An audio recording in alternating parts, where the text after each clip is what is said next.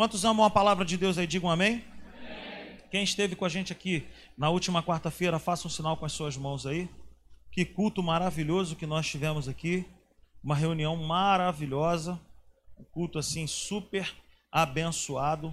E eu tenho certeza que essa semente que Deus está plantando em nosso coração, ela vai frutificar a 100 por um. Amém? Discípulo ou fã?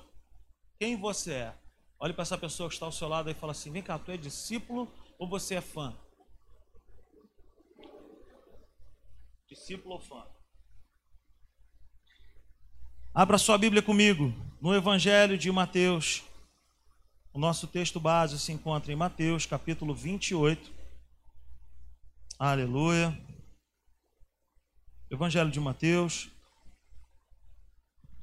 capítulo 28, último capítulo versículo 18, nós vamos ler até o 20. Quem achou, diga amém. Quem não achou, acompanha na telinha aí. Então Jesus aproximou-se deles e disse: Foi-me dada toda a autoridade no céu e na terra. Portanto, vão e façam discípulos de todas as nações, batizando-os em nome do Pai e do Filho e do Espírito Santo, ensinando-os a obedecer tudo a tudo o que eu lhes ordenei e eu estarei sempre com vocês até o fim dos tempos. Amém? Então, esse é o nosso tema, esse é o nosso texto. O tema discípulos ou fãs.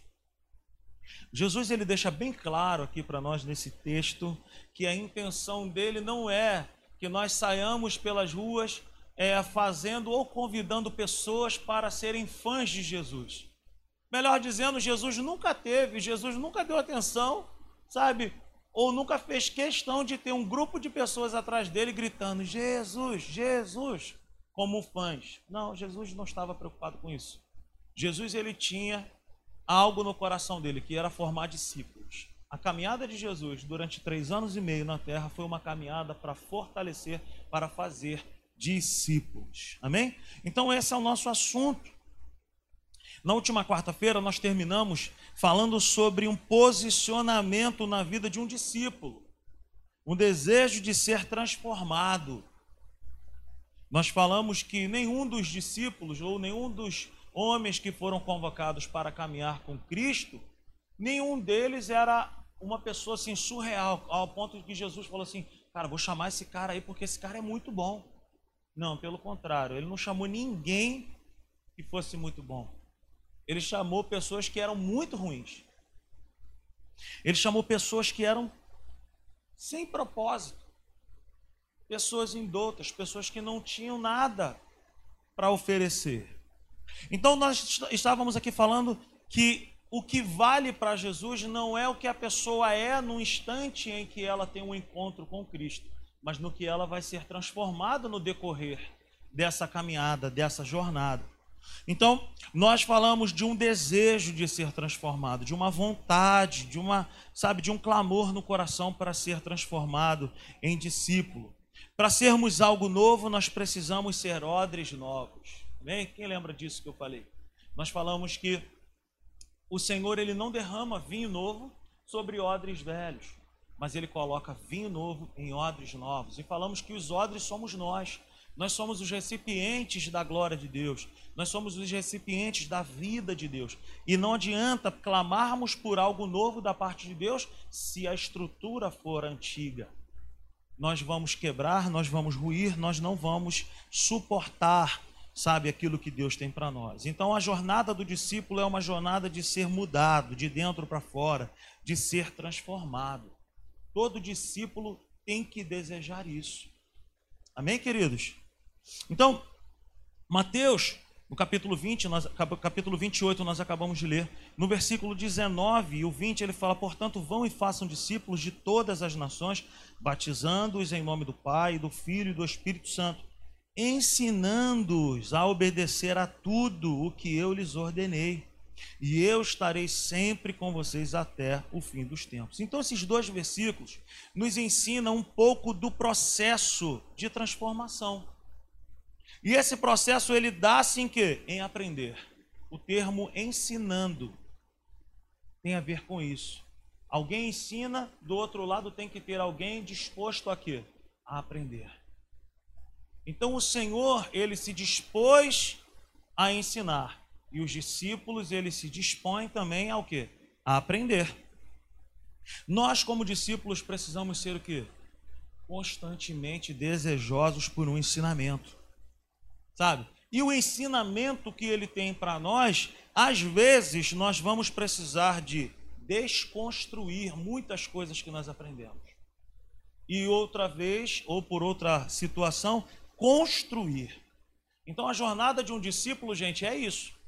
Quando a mensagem de Deus vem sobre nós, o ensino de Deus vem para nós, por ora, nós desconstruímos estruturas, pensamentos que nós nutríamos há anos, que carregávamos conosco há muito tempo. Precisamos dar lugar, precisamos tirar aquilo que é velho para colocar algo novo.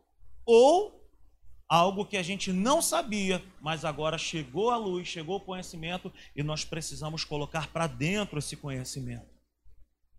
Então, aprender é necessário, dar ouvido é necessário. O apóstolo Tiago ele fala que nós temos que ser prontos para ouvir tardios para falar. Vamos repetir isso?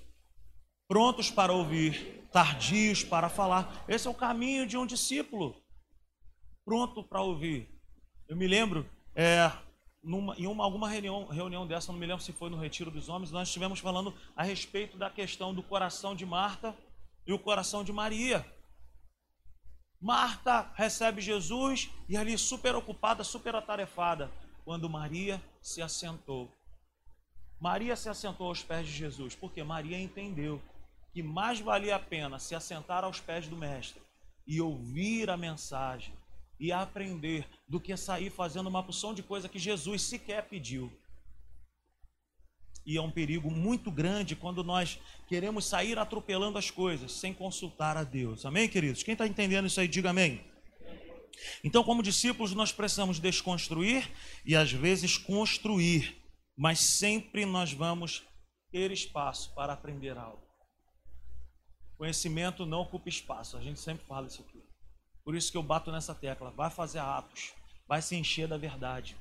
Não importa aí a sua idade, ah, já tenho muito tempo de igreja, cara, não interessa, vai lá, senta lá, ouve, aprende. É bom demais. Aí, Lu, estava querendo aí? Chegou a tua vez. Amém? Então diga comigo assim, discípulos, sempre aprendem algo. Sempre aprende algo. Sempre. Uma pessoa que está disposta a aprender sempre aprende algo. E o caminho do discípulo é esse: aprender. Diga comigo, aprender. aprender. E para aprender, repita comigo, e para aprender, nós precisamos de quê? Deixar algo para trás e seguir. Abra sua Bíblia comigo, no Evangelho de Mateus, ainda no capítulo 9. Mateus capítulo 9, a partir do verso 9. Então o caminho do discípulo é esse: deixar algo para trás, levantar e seguir.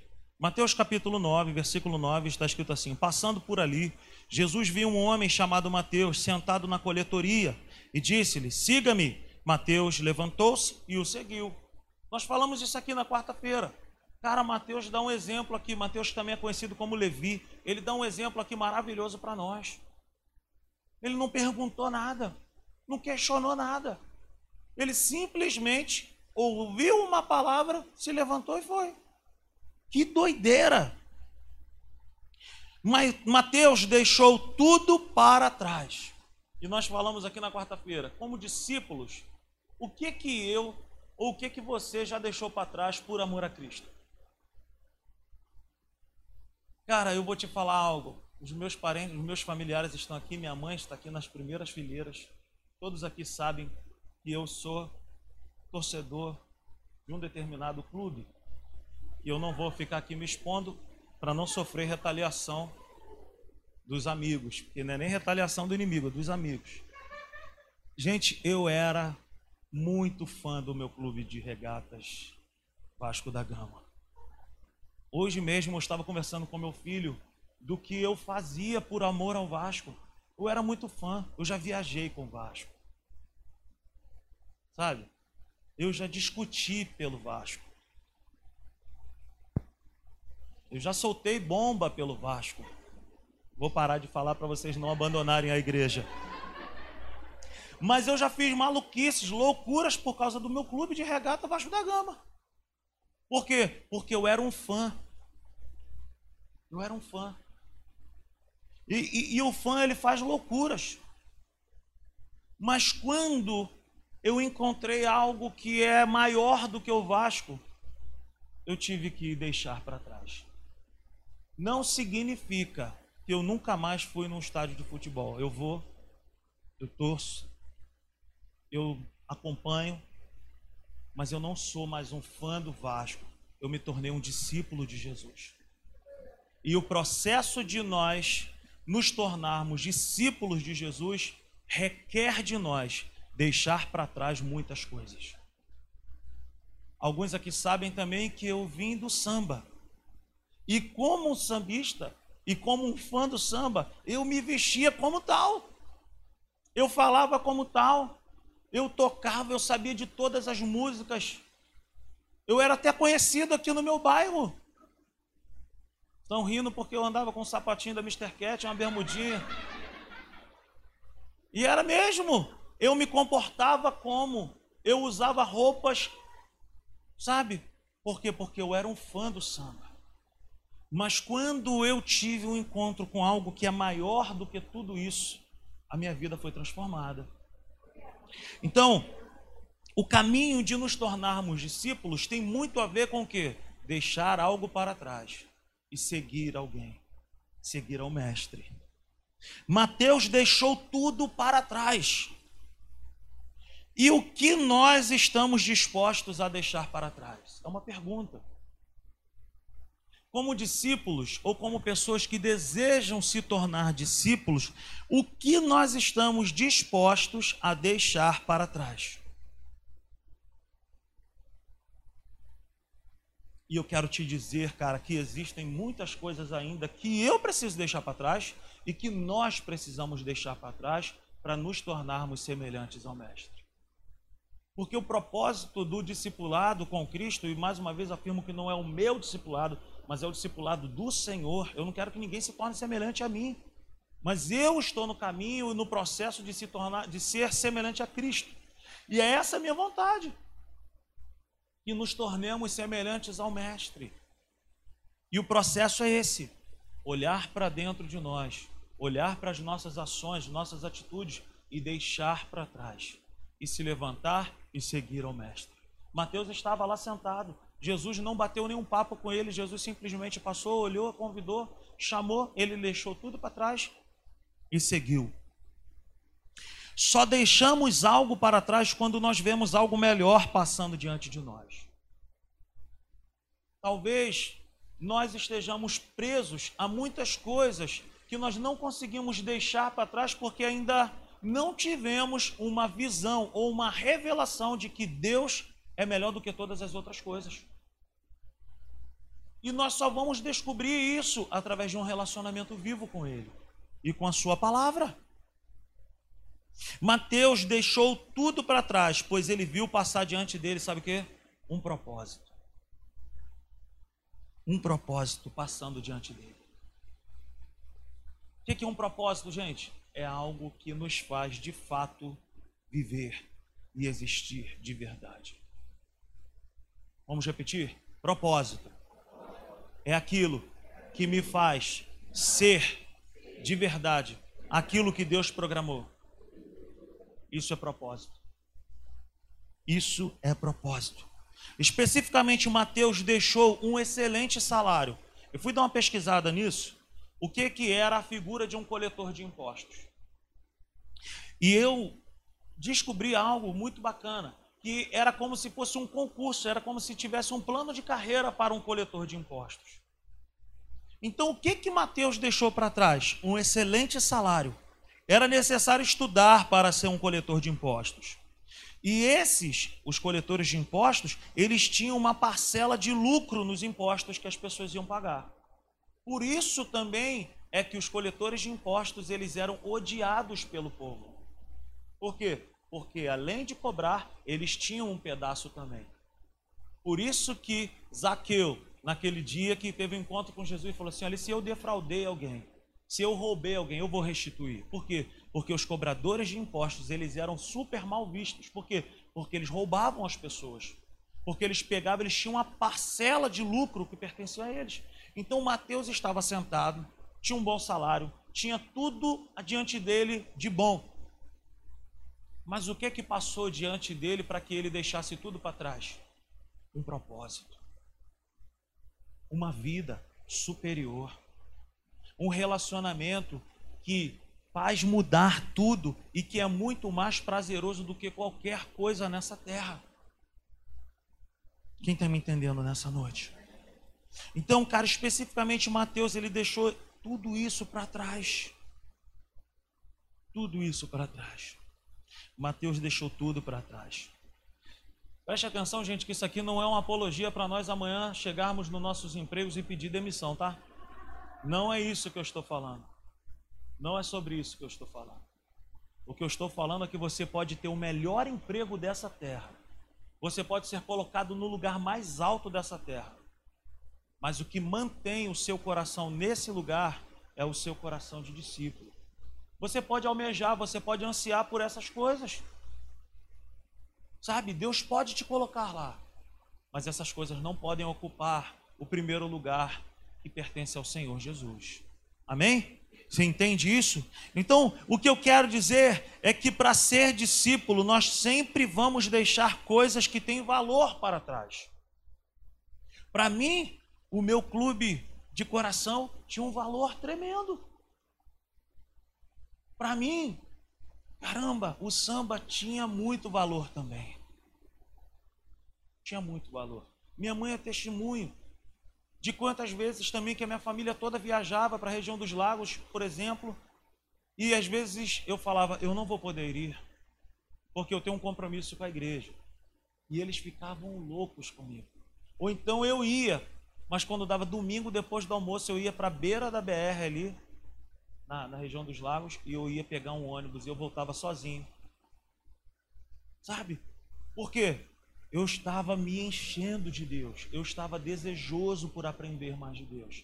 Eu estava lá com eles, mas eu entendia que existia um tempo para todas as coisas. E o discípulo, ele tem essas coisas com ele.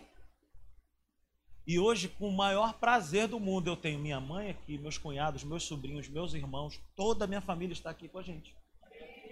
Então, olha só, meus irmãos, deixar coisas para trás, inclusive momentos com a nossa família, resultarão em uma colheita poderosa. Família da Natália, ninguém era convertido. Hoje, praticamente todos estão na presença de Deus. Minha família, na minha casa, todos estão caminhando aqui. Meu pai, antes de, de morrer, aceitou a Cristo. Minha avó aceitou a Cristo. O que, que é isso? Uma semente uma semente. Deseje nessa noite ser um discípulo. Deseje nessa noite ser um discípulo. Então, sempre vamos ter que deixar coisas que têm valor para trás. E aí, talvez um estilo de vida. Talvez nós vivamos um estilo de vida que para nós é algo que é não tem como negociar. Mas talvez seja algo que Deus já esteja te pedindo há muito tempo para deixar, para esquecer, para abandonar. Algum estilo de vida. Eu não sei qual é. Na minha vida, no meu processo de transformação, Deus me pediu algumas coisas. Eu me lembro perfeitamente. Você sabia que eu fumava? Quem acredita aqui? Mas eu fumava. Uma vez eu fui pego em pleno flagrante pela minha mãe fumando, fumava escondido. Mas eu não quis abaixar a guarda, passei cheio de marra com cigarro. Depois ela me pegou. Mas na minha vida, não foi pastor, não foi nenhum obreiro da igreja que chegou para mim e falou: você tem que parar. Foi o próprio Espírito Santo que, com muito amor, carinho e educação, chegou para mim e falou assim: é tempo de você parar com isso. E tudo aquilo que Deus pede para eu e você deixarmos para trás, ele mesmo nos capacita a deixar. Ele não nos pede nada impossível. Só Ele é o Deus do impossível. Ele me pede coisas possíveis de deixar para trás. e na minha vida, quero ser bem específico, na minha vida eu fumava e Deus falou comigo: é tempo de você parar. E eu me lembro como se fosse agora que eu comprei um maço de Calton, só fumava Calton. Peguei um maço de Calton, fumei o um último cigarro e falei: nunca mais eu vou fumar. E eu já estava na presença de Deus há tempo. E eu pisei naquele maço de cigarro e nunca mais eu botei um cigarro na minha boca. Entre outras coisas. Entre outras coisas. Então talvez Deus esteja pedindo para mim e para você nessa noite o quê?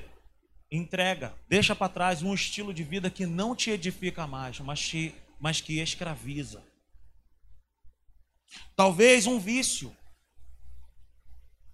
Talvez um vício. O uso contínuo de algum entorpecente, talvez. Cara, deixa eu te falar, talvez você ache que isso é maluquice. Uma vez eu fui num congresso e aí estava eu e o Nicolas, o Nicolas Oliveira. E aí chegou num dado momento que os caras falaram assim, é, só tinha homens. Eu queria pedir aí o pessoal, para todos os homens, quem está aqui no nosso meio, que trouxe aí para esse congresso, revista pornográfica. Olha, ah, tá maluco, quem é que vai trazer? Falei, quem é que vai trazer para um retiro da igreja, gente? Porra, tá maluco, esse cara tá doido. Quem está aqui no nosso meio quiser trazer revista pornográfica, cigarro, maconha, cocaína, eu falei, esse cara tá maluco. Pode levantar e ir lá no seu quarto pegar. Irmão, não foi um, nem dois, não foi uma galera, meu irmão. Eu falei, gente, onde é que eu tô? Tô numa boca de fumo. Eu falei, meu irmão Nicolas, a gente tá, na, a gente tá onde, meu irmão? A gente não tem noção, a gente não tem noção, a gente não tem ideia de como que existem pessoas que são escravas hoje de pornografia, de bebidas, de drogas, mas que estão desejosos de caminhar com Jesus. Só que Jesus está falando, cara, para caminhar comigo, é vem do jeito que está, mas para continuar, tem que deixar para trás. Tem que mudar. Tem que mudar, não tem essa, meu irmão. Não tem essa. Quer andar com Cristo? Tem que ter vida transformada. Quer ser discípulo de Jesus? Deixe de ser um fã que pula, que conhece música, que se escabela, mas na hora do vamos ver das costas. Para ser discípulo, tem que andar junto e tem que ouvir o mestre e tem que se enquadrar na palavra de Deus. Não é na minha palavra, não é no que a simples igreja quer e prega, não. É na palavra. O discípulo se enquadra, meu irmão. O discípulo se enquadra. Então talvez Deus esteja pedindo para nós, para nós deixarmos algo para trás. Pode ser um relacionamento. Que talvez Deus esteja gritando no teu coração: deixa, larga, não é a minha vontade esse relacionamento. Talvez uma forma de pensar antiga, uma forma de pensar que é fora da palavra de Deus. Como a gente costuma dizer, aquela, aquela pessoa que tem aquela síndrome de Gabriela. Não, eu nasci assim, eu sou assim mesmo, entrou no meu caminho, meu irmão, não tem jeito, que eu pego, que eu faço, que isso, que aquilo, e balança até o ombrinho e é. Irmão, para andar com Cristo tem que ter vida transformada. Eu não estou falando vida perfeita. Eu estou falando vida transformada. É vontade. É o coração quebrantado de falar assim: Senhor, olha como eu estou. Eu sou assim. Eu estou assim. Mas eu não quero continuar assim. Aleluia. Ou talvez Deus esteja pedindo para nós e deixarmos para trás uma reputação de algo que nós não somos de verdade. Você sabe qual é a diferença da reputação e o caráter? Reputação é aquilo que nós queremos que as pessoas pensem que nós somos e às vezes não somos. E caráter é aquilo que nós somos, independentemente do lugar que nós estamos. Uma pessoa que tem caráter, meu irmão, ela é aquilo e ponto final. Eu tenho amizade com Paulinho Black, que é baterista do Martinho da Vila. E você pode se assustar, mas ele é um homem de Deus. Ele congrega na nova igreja lá na Barra da Tijuca com o pastor Maurício Fragalho. Eu tenho amizade com ele. E eu, um dia eu conversei com ele, eu falei assim, Paulinho, cara, deve ser muita doideira. Ele falou, rapaz, você não sabe como que Deus me usa. naquele meio. É a profissão dele. Ele sustentou a família inteira, formou uma filha em medicina, tocando bateria. Na vida dele, Deus o chamou para que ele fosse assim e fosse isso. E ele me contou que uma vez, num show no Imperator, o Martim da Vila estava fazendo um, uma apologia a um sincretismo religioso, falando um pouquinho de cada religião. Mas num show no Imperator, lotado, o Martim da Vila parou um show e falou assim: Eu queria dar uma oportunidade, parecia um culto. Ele falou: Eu queria dar uma oportunidade para um músico da minha banda. Ele é esse negócio aí de crente. Vem aqui dar uma palavra aqui. E chamou o Paulinho Black o tecladista da banda que também era evangélico. Sabe o que eu quero dizer, meu irmão? Ele é um homem de Deus e ele tem caráter. E a vida dele é uma só. Nós não temos mais que ter essa reputação de quando está na igreja é uma coisa, quando está lá fora é outra coisa totalmente diferente. Meu irmão, eu e você precisamos ser crentes, filhos de Deus, de caráter em qualquer lugar. De qualquer forma, meu irmão. Pode estar no trabalho, pode estar o que for. Somos eu e você que precisamos dar o tom da conversa. Começou de conversinha fiada, meu irmão. Começou com um negócio de videozinho, de WhatsApp. Corta logo. Corta logo. Quebra logo pela raiz. Sabe por quê? Porque o discípulo tem prazer de agradar o mestre. Ele não tem prazer de agradar os homens. Talvez Deus esteja pedindo essa uma vida de mentira. Uma reputação, uma capa. Uma vida fora de Deus. Deus está pedindo isso para nós. Então a vida do discípulo é essa de deixar coisas para trás e de se levantar e seguir.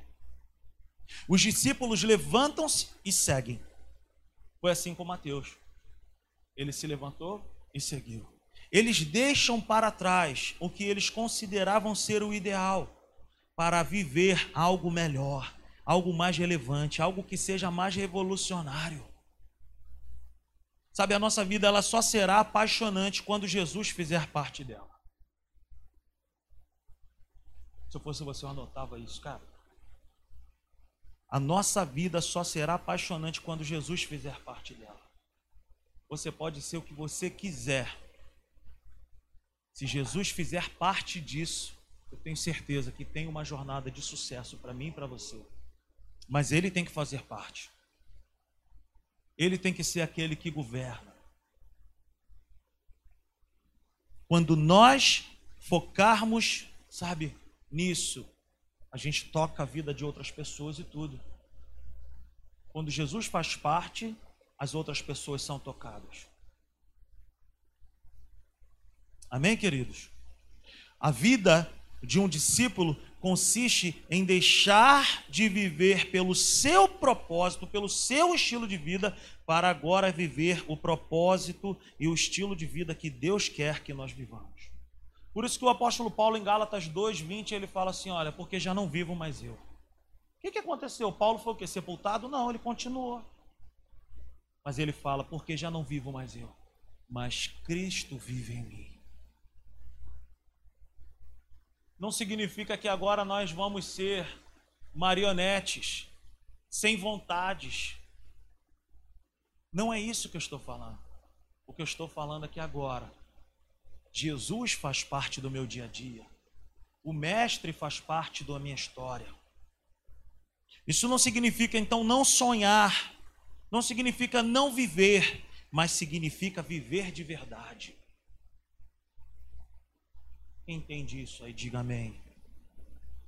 Você sabe que andar com Deus é, é deixar de pensar assim, existir. Não tem a ver com existência. Tem muitas pessoas que existem, mas estão mortas. Estão andando por aí. Estão andando. Se você for aí andando, você vai encontrar uma opção de gente. Gente louca, sem propósito, sem destino, sem rumo. Eu quero te convidar nessa noite para nós encontrarmos um propósito, para nós encontrarmos uma razão de viver. é viver de verdade. Vive de verdade quem conhece a verdade. Vive de verdade quem conhece a verdade. A verdade é libertadora, gente. A verdade é libertadora, Rafael. Quando nós conhecemos a verdade, tudo fica claro. E conhecereis a verdade, e a verdade vos libertará. Talvez você pense assim, cara, é impossível deixar isso para trás, é impossível eu, eu, parar, é impossível. É possível, porque em Mateus 28, 20, o próprio Senhor Jesus ele diz para mim e para você: Eis que estarei convosco todos os dias.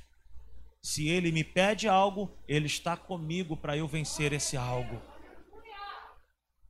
Aleluia! Aleluia! Agora pense comigo aqui em algo bem legal. Mateus deixou tudo para trás, sim ou não? E quais são as garantias que Jesus ofereceu para ele, para ele deixar tudo para trás? Hein, Hugo? Hein, Ju? Tem alguma garantia? Vai lá no texto depois e dá uma olhada se Jesus falou para ele assim: Olha, quero te fazer uma proposta, Mateus.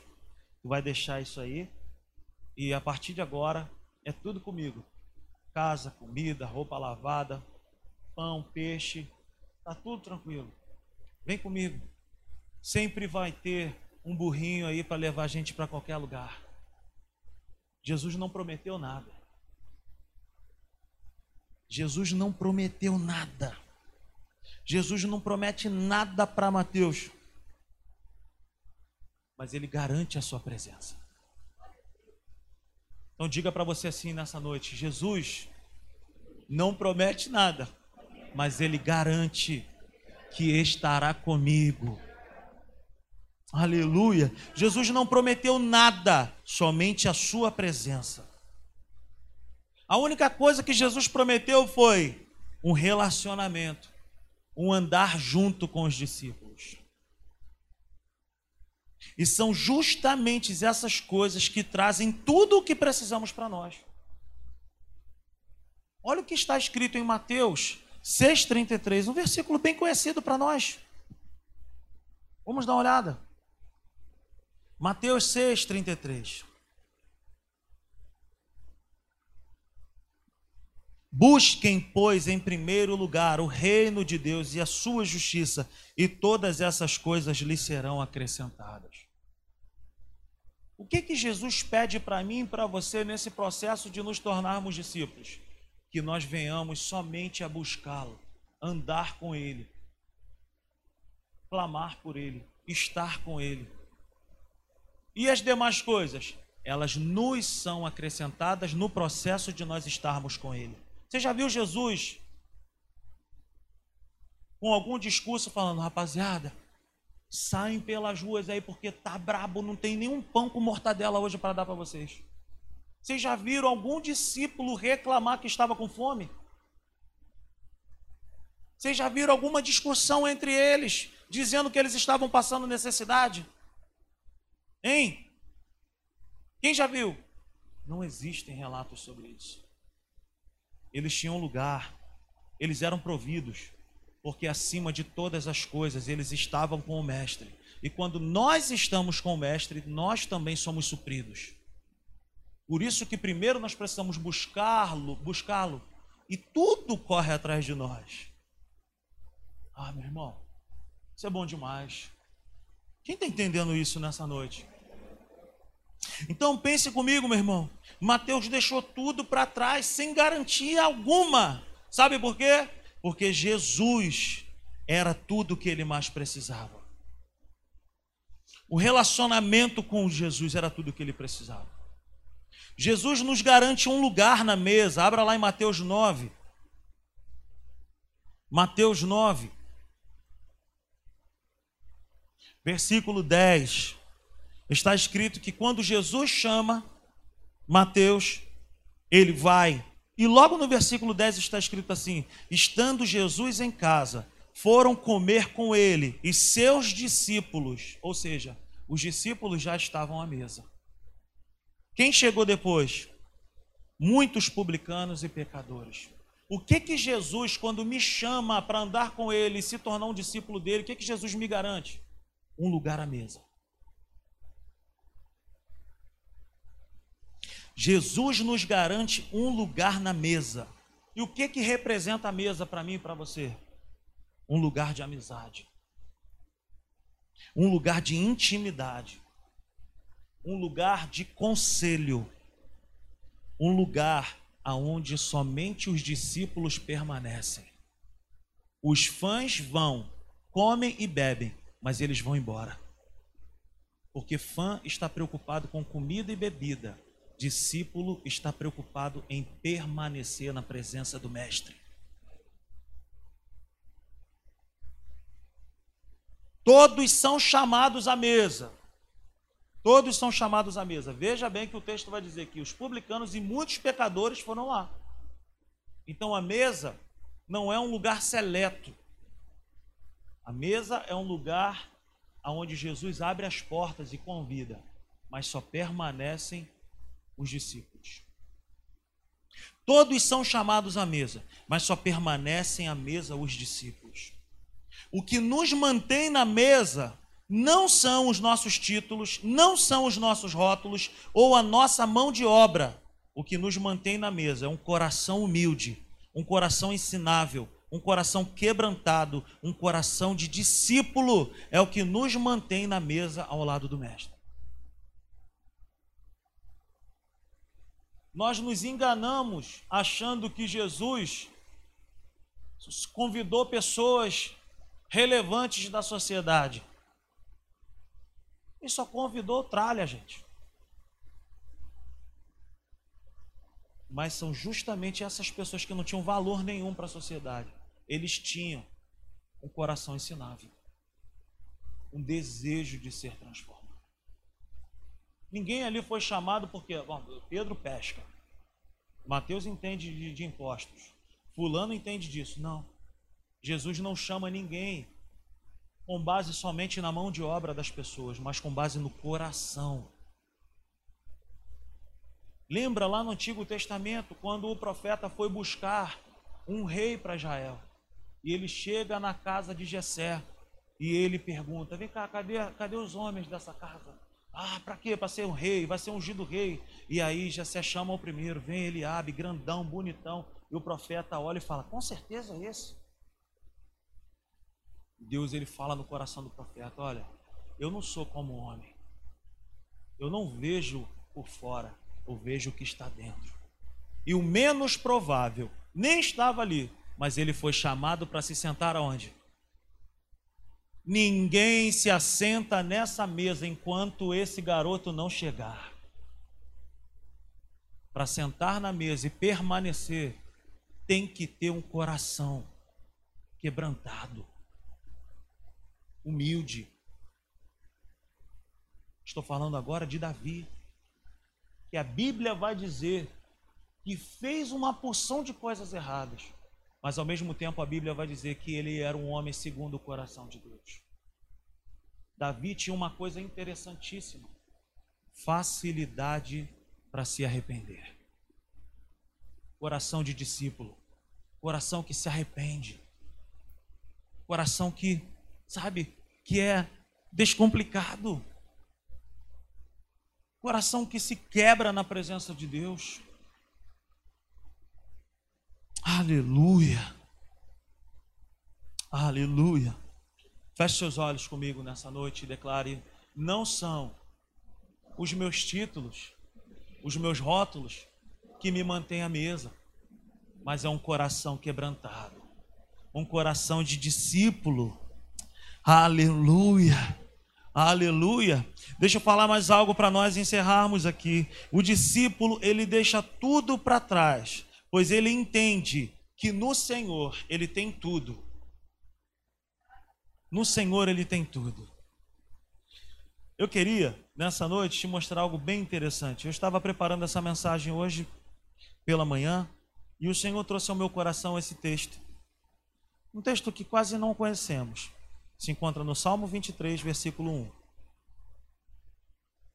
Abra comigo lá. Salmo 23. Quem conhece esse versículo aí? Hein?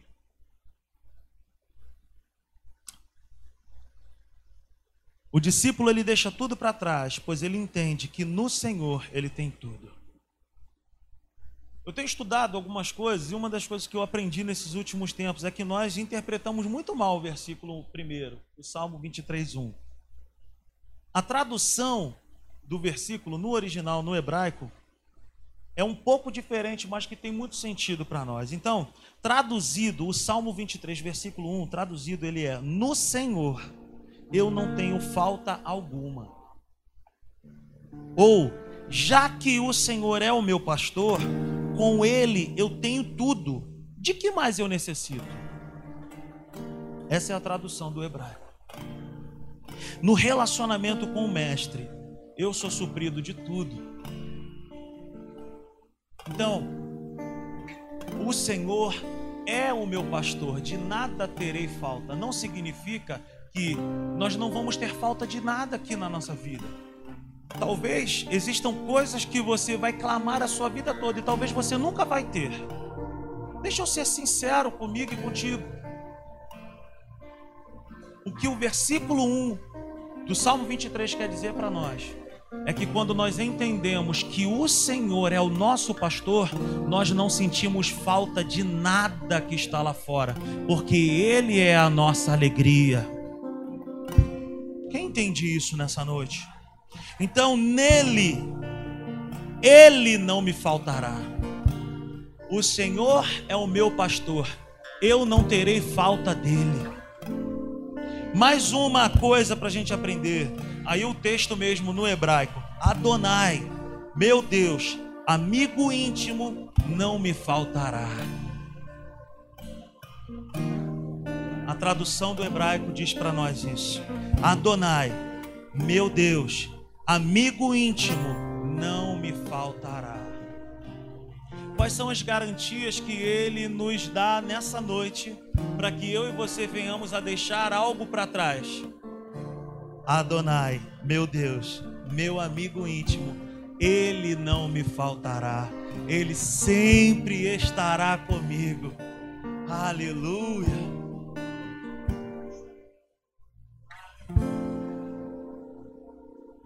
Nessa noite.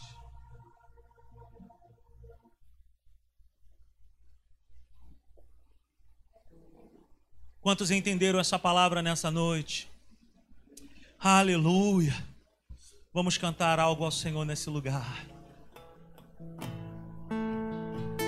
Aleluia. Oh, aleluia.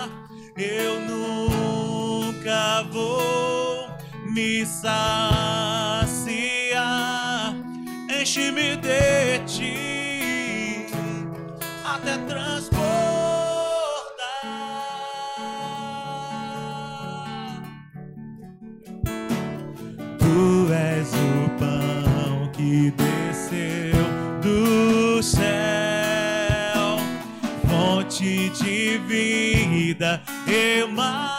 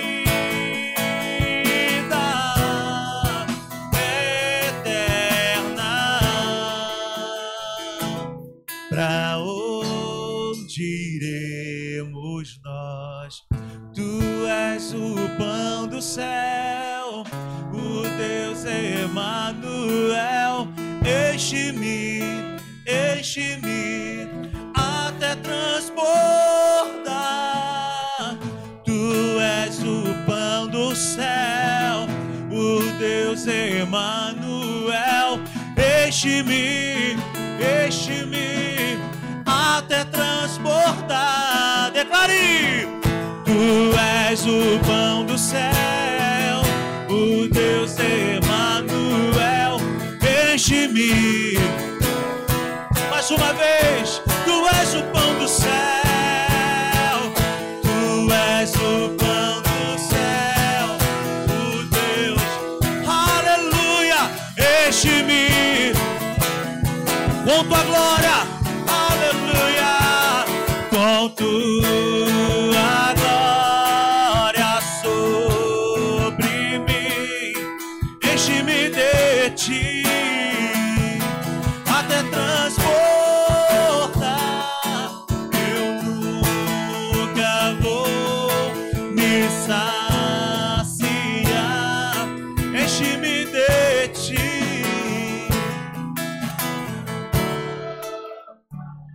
Queridos, talvez algumas pessoas podem não ter entendido muito bem a mensagem. Essa mensagem não quer dizer para mim nem para você que nós não podemos desejar nada nessa vida.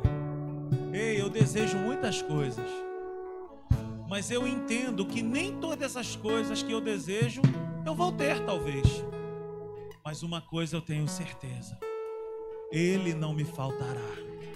E eu quero te falar outra coisa: é no estar com Ele, é no caminhar com Ele, que as demais coisas nos são acrescentadas. Então, essa mensagem não é para nós deixarmos de sonhar, para nós deixarmos de desejar o melhor, mas essa mensagem é para eu e você desejarmos ainda mais estar com Ele.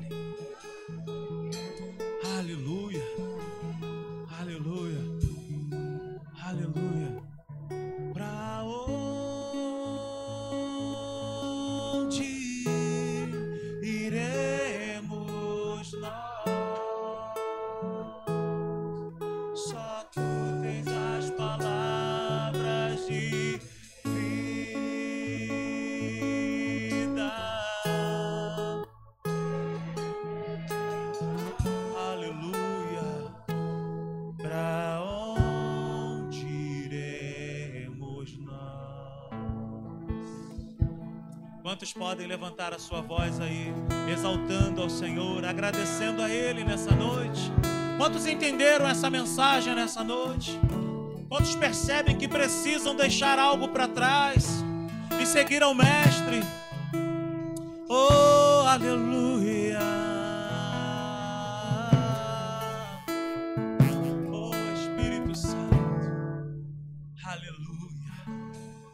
Essa palavra seja escrita nas tábuas do nosso coração e que eu e você possamos viver por ela.